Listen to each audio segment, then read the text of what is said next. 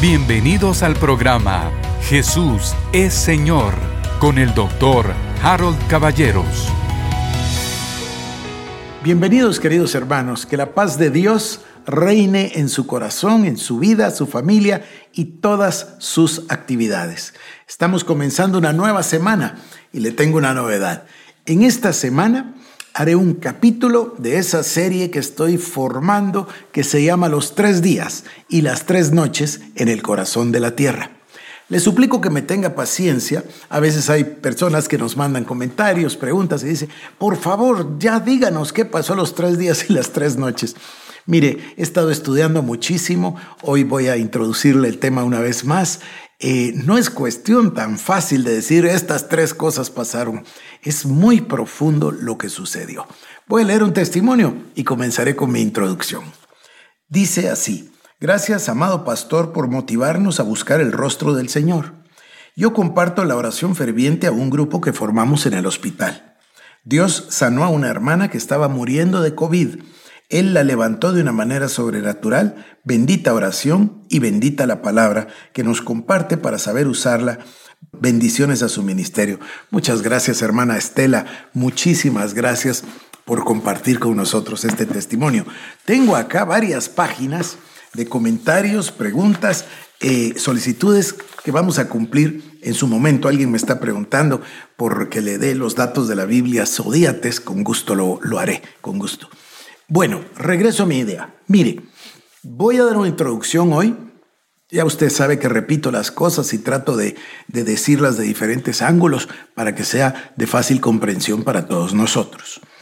Estos tres días y tres noches en el corazón de la tierra, como los describió el Señor Jesús, en referencia por supuesto a Jonás, estos tres días y tres noches son el centro, el punto álgido, la cumbre de toda la revelación de Dios y de todo el plan de Dios.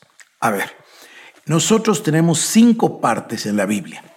Cuatro de ellas se refieren a estos tres días y tres noches.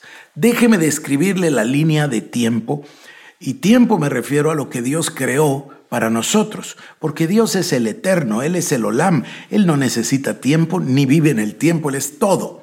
Pero decidió hacer una dimensión de tiempo y espacio y la llamó la creación. Comienza, por supuesto, en Génesis 1.1. En el principio Dios. Ahora, ¿principio de qué? No principio de Él, porque Él no tiene principio ni fin. Principio para nosotros. Hay un plan de Dios. Yo le suelo llamar el plan de las edades. Es el plan de Dios.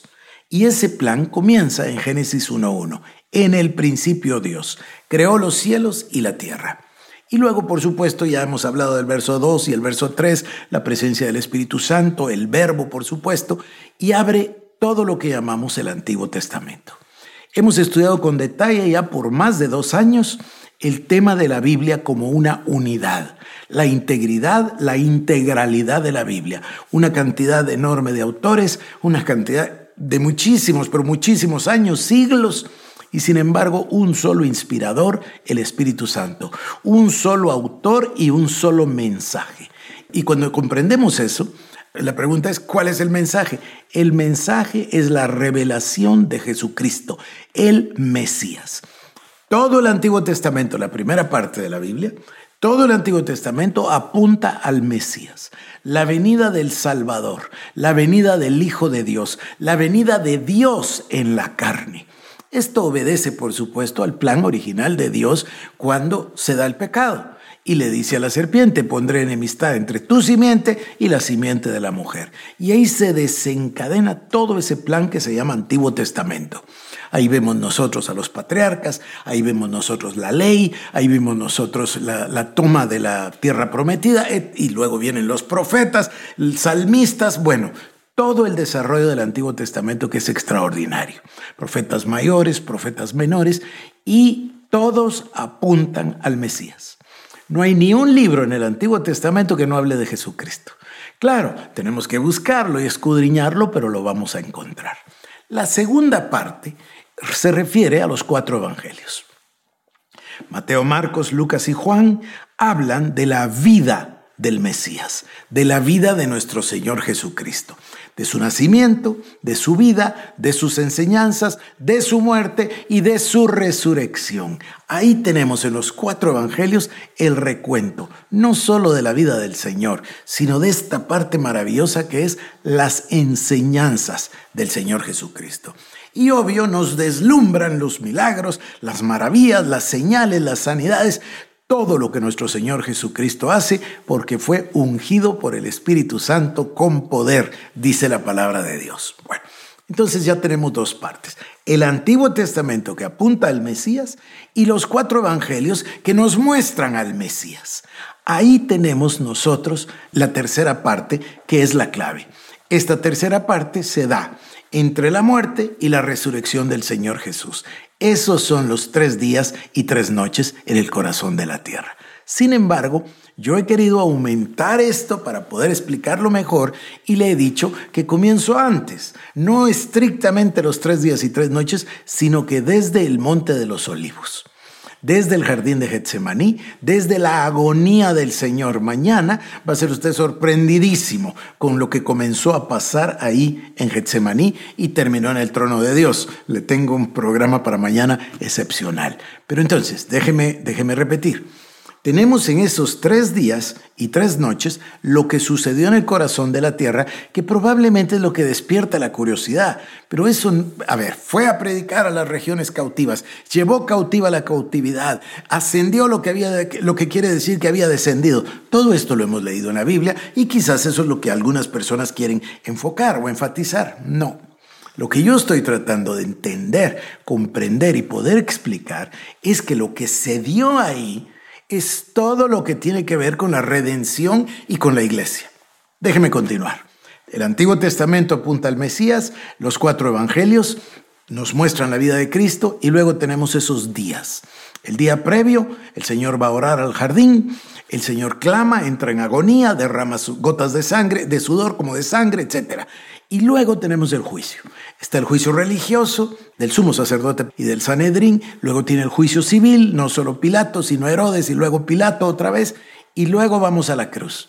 Ahí se inician esos tres días exactos y terminan con la resurrección. María Magdalena lo ve, luego se le presenta a los discípulos en el camino a Emaús, luego entra a donde ellos están.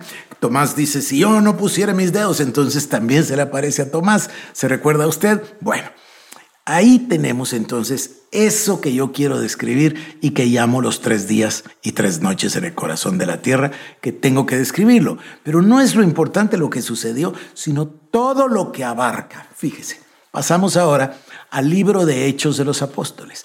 Ahí vemos el nacimiento de la iglesia y cómo funciona la iglesia.